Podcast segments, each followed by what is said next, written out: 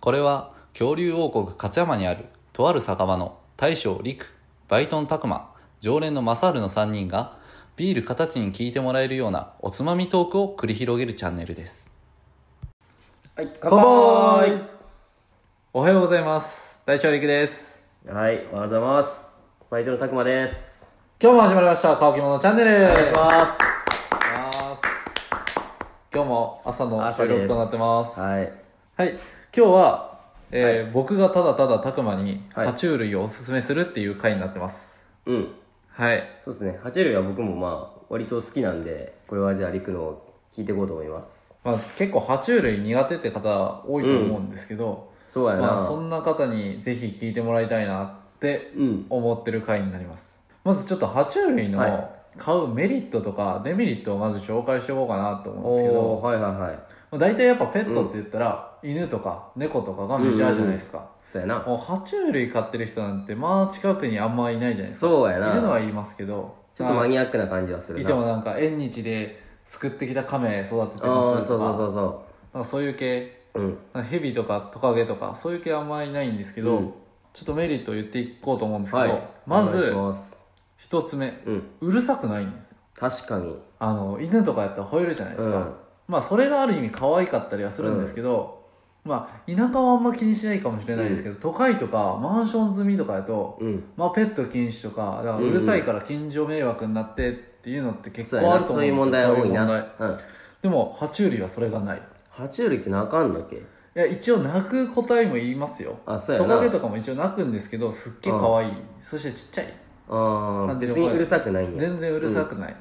そんなるほなど感じの声なんで、うんだからそういう近所迷惑にはなりにくい、うあと小スペースで飼える種類が多いんですよああまあそうやねちっちゃいのもいるからだからなちっちゃいのがそんな結構多いんで、まあ大きいやつももちろんいますそようそうそうそあの亀やったらケズメリクガメう前言ってたなめっちゃ大きくなるやんな最初手のひらサイズなんですけど、あうん可愛いと思って買うと、うんめちゃくちゃ大きくなあってー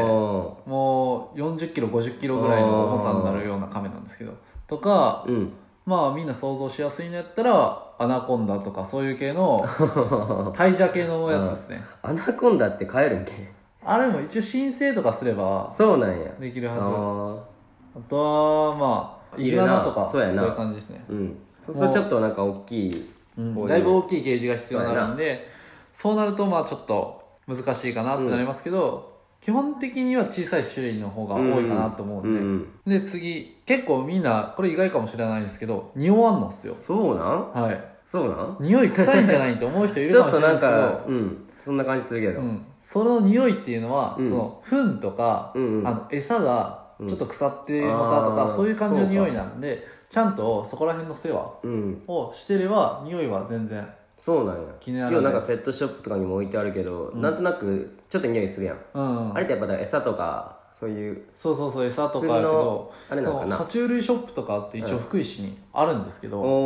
お専門の専門おのおで行ってみると、うん全然匂い気になるんですよあまあそうなんや多少はやっぱあありまますあけまど、あまいっぱいいるんあで、うんでもそんなに臭いってことではあないですーそうなんやはいそれはいいなで次、まあ、世話せんと臭くなるって言ったんですけど、うんもう世話があんまりかからんのですよ犬とかと比べて、はいはいまあ犬やったら散歩とかせんとあかんじゃないですかそうやなあと、うんまあ、猫もあの動けるような場所を設置したりとか、うんまあ、うん猫は基本的に自分で動いていくんで、うんまあいいかなって感じなんですけど犬やったら自分で散歩とかうんしに行かんとあかんなんですけどその小さいゲージの中で、うんトカゲとかヘビとかカメとか動き回ってるんで、うんわざわざ連れ出す必要がそなういやなうんあと餌がうんあげる必要がない、うんうんそうなんやまあ、カメやったら1日1回ぐらいはあげんとあかんなんですけどおお1日1回やったんけな昔俺買ってたんやけどさあまあそのうんちっちゃい時の個体やったうらん1日に3回とかねおおそうなんやけど大きい個体になってくるとあんまり動かんくなってきたりするでうんってがあそんのな1必日要ないんや1回とかえ便秘になったりとえかうするでん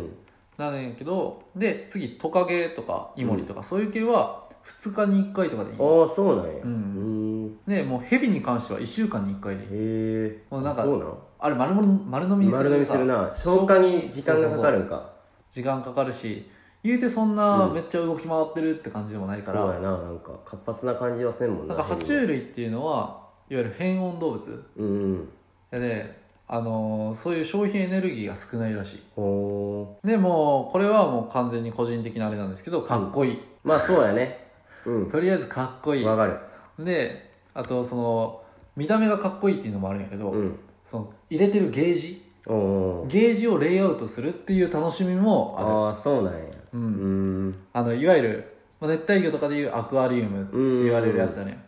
でまあこういう陸上個体やったらあのテラリウムって言うんやけどへえうんなんかジャングルっぽくしたりとか,、うんなんかその野生味あふれてる感じにちうょんっとレイアウトしたりするのもそこはまだ一興楽しみなんやうんうんっていうような、まあ、メリットがあります、まあ、もちろん、うんあのデメリットもあるんで、うんまあ、それも一応紹介しておこうかなと思うんですけど、デメリットとしては爬虫類、懐きませんああそうなんや懐かないですうんただ、まあ、慣れはしますうん慣れることは慣れるんで、なんか毎日餌とかやってるような答えやったら、うんあ餌かなって思って近づいてきたりとうか、んあと小さい頃からハンドリングって言って手で触ったりとかしてたら、まあ、手の上でも全然うん普通にいられる、ただやっぱ基本的には爬虫類は人になれない個体なんで、ななんかないんやそういうふうにうん、懐くことはないああんーでそうなんやストレスとかはかかったりするんであんまり触りすぎん方がいいかなっていうのはある、逃げてったりとかもあるんかなあ逃げてったりもある、うん特にそれはやっぱヘビとかに多いかなあそうなんやうわ怖いなだからそれはちゃんとしたゲージを買わんとあかん、そうやなそこをしっかり管理しなあかんなそうそうそうそ買うう時はそうでその最初のそのゲージ今言ってたんやけど、そのゲージとかを揃えるのにちょっとお金かかうるーんそうやななんか高そうやね結う構んなんかそれこそさっきちらっと言ったんやけど変温動物やから、うんあの温度管理が自分でできうんでーんなるほどその室温とかを自分らがうんうん設定せんとあかんねんけど、うんうんそのための機材とかを揃えるので結構難しそうやなうんうんまあそれは結構発展してきてるからこの温度までうん達したら勝手に電源切れるようになってる、のもあるんやそういうのになってるで、えってか、まあ、全部揃えても大体まあ10万ぐらいあーればおーまあまあまあ揃するねでもえるうんうんただまあ個体がまあもう本当に分切りなんやけど、うん1万円もしないものからもう10万20う万、んもう高い亀やったら何百万ってするんやけど、うん あれはちょっと意味わからん、うんでなるほどそういうのがいるでまあちょっとその初期費用はかかちょるっかとなた最初のそうやなそう最初だ最初の費け用が高いなけどまあ維持管理はそんなにうん全然いいでっていうか、なるまあほど光熱費が犬とかよりはかかるかな、うんその電気代とかそうがやなで、まあ、これ結構多いと思うんですけど、うんあの餌に抵抗があるああそうかうん気持ちこれ悪いもんな爬虫類は可愛いけど、餌がちょっとっていう人も結構多分いると思うんですよ、まあ言うてそのミルワームあとか、ーわかるわかるよう売ってるな、うん、コオロギとかああはいはいゴキブリとか、とでヘビやったらネズミとかも食べるわけじゃないですか、はいはいはい、確かにねこれ抵抗ある人結構いると思うんですよ、ここあるなうんでまあただネズミがあげるの苦手っていう人やったら、うんまあコオロギとか食べるようなうんヘビもいるんですけど、うんちょっとコオロギとかも無理ってなってきたらまあその人工飼料って言われるような、うんまあ、餌も一応あるんで、うーんまあ、それもあげれるのはあげれるかな、うんコオロギとかって基本やっぱ生きてるやつなんかな生きてるやつの方生きてるやつやんなが好ましいまああー普通に死んでるやつも食べたりはするんやけど、でまあちょっとあるあるなんやけど爬虫類育ててると今生きてるよコオロギとかゴキブリをあげたいやん、っうんてなるとコオロギとかゴキブリも育てんとあかんそうやんなだからめっちゃこうまあカゴにそうそうそう虫大量に入ってるやんなそう大量に入っててそいつらを育てんとあかんでうんなんか爬虫類を育ててるはず があれ俺育ててるのコオロギとかゴこっキブちリがこっちが可愛く見えてくるかもしれそなういそうそうそうそっちを可愛く見え てそっからなんかこう昆虫に走っていく人とかも結構いるんよああそうなんやなんかうん今実際育ててる友達がいるんやけどさ、うんその昆虫と爬虫類ようんでやっぱコオロギとかを結構育てるのデリケートでって言うってて、んあそうなんやなかなかなんか生きたままにすできんかってんとか言ってあたんやけどあなるほどなんかここら辺がある意味手間かかるかもしれない、うんそういう意味ではあのヘビとかの方があうのん冷凍ネズミなんで、うんでそれ解凍してあげればいいんで、まあ、そっちの方が手間はかからんのかなってうん思ったりはします、あとこれもちょっと痛いところなんですけど病院が少ないんですよねうんまず爬虫類飼ってる人が少ないっていうのもあって、うんまず勝山にはないですし聞いたことないな種類の病院はうんうんで福井市に3軒ぐらいあるんだったかな、うーんまあ、都会とかやったら結構あるかもしれないんですけど、うんその田舎とかやったらその近くに爬虫類の病院がないっていうことでもしペットになんか変化が生じた時にどうしていいかわからんっうてーなんることが多いと思うんで、まあ、そこがそうやなやっぱちょっと痛いところかなって思います、あとはもうやっぱこういうの買ってると返金扱いされる まあまあそうやなマニアックやもんなマニアックなんで、ちょっと変わってるなって思われるかもしれんなもう人によっては爬虫類苦手って人がいるんで、うんそういう人からしたら気持ち悪って思われるかもしれんのですけど、まあ、まあ僕はちょっと変人扱いされるの逆に好きなぐらいうなんで、ん全然いいんですけど、陸はよう言ってるもんうな、ん、変人は褒め言葉なん で、本当に。で、まあ、ちょっとそういうのが苦手っていうか、そういう呼び方されたくないっていう人は、うんでもまあ、さっき言ったように、小スペースで買えるんで、うんうもうん自分から言わんかったら、まあ、バレません。まあねまあまあありません、外に連れ出すわけでもないですし、まあそんな感じでちょっと今そう日ですかは、はいはい、僕が爬虫類をうん語らせてもらったわけなんですけども、まあ福井やったら、うんえっ、とみんな「福水」って検索をしていただければ、うん専門店出てきますんで、はいそこで今何の生態が売ってるんかなっていうの見れますんで、ぜうんうひん検索していただければ、なるほどただまあ店の名前的にはデボン熱帯魚館っていう場所なんですよほうほうで熱帯魚屋さんのななんか一角にあるってことそう1階は爬虫類とかを売ってて、2階は熱帯魚館だうーんなるほどでもしその爬虫類見たかったら「その福水」っていうふうに検索していただければ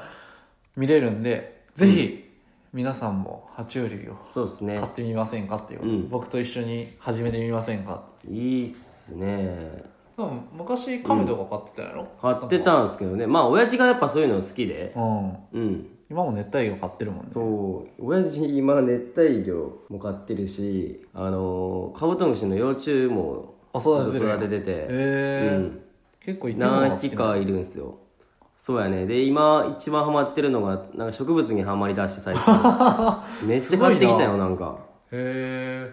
その室内で育てれるやつとかえ、うん、外で育てるやつなんかオリーブとかめっちゃ買ってきてああはいはいはいはいはい、植物もいいよねうんわかるわななんんかか育てるのってすごい楽しい何なんだろうな親父 急にはまはまりだすのよな前犬とかも飼ってたもんうんな一時期そうねすごいないっぱい生き物飼うな、まそあ爬虫類は結構ちっちゃいんでうんなんなら数とか買おうと思ったら買えるんですけど、うんまあ、初心者はまず1匹目からうんうんそう始やめていねきましょうということで、うん結構手出しやすいところかなと思うんで価格的にも、うん初期費用はちょっとかかりますけど、うんぜひ皆さんもは始いめてみてください、はいはい、今日はこんな感じで僕のおすすめ爬虫類コーナーでしたはいそれではごちごそうちそうささままででししたた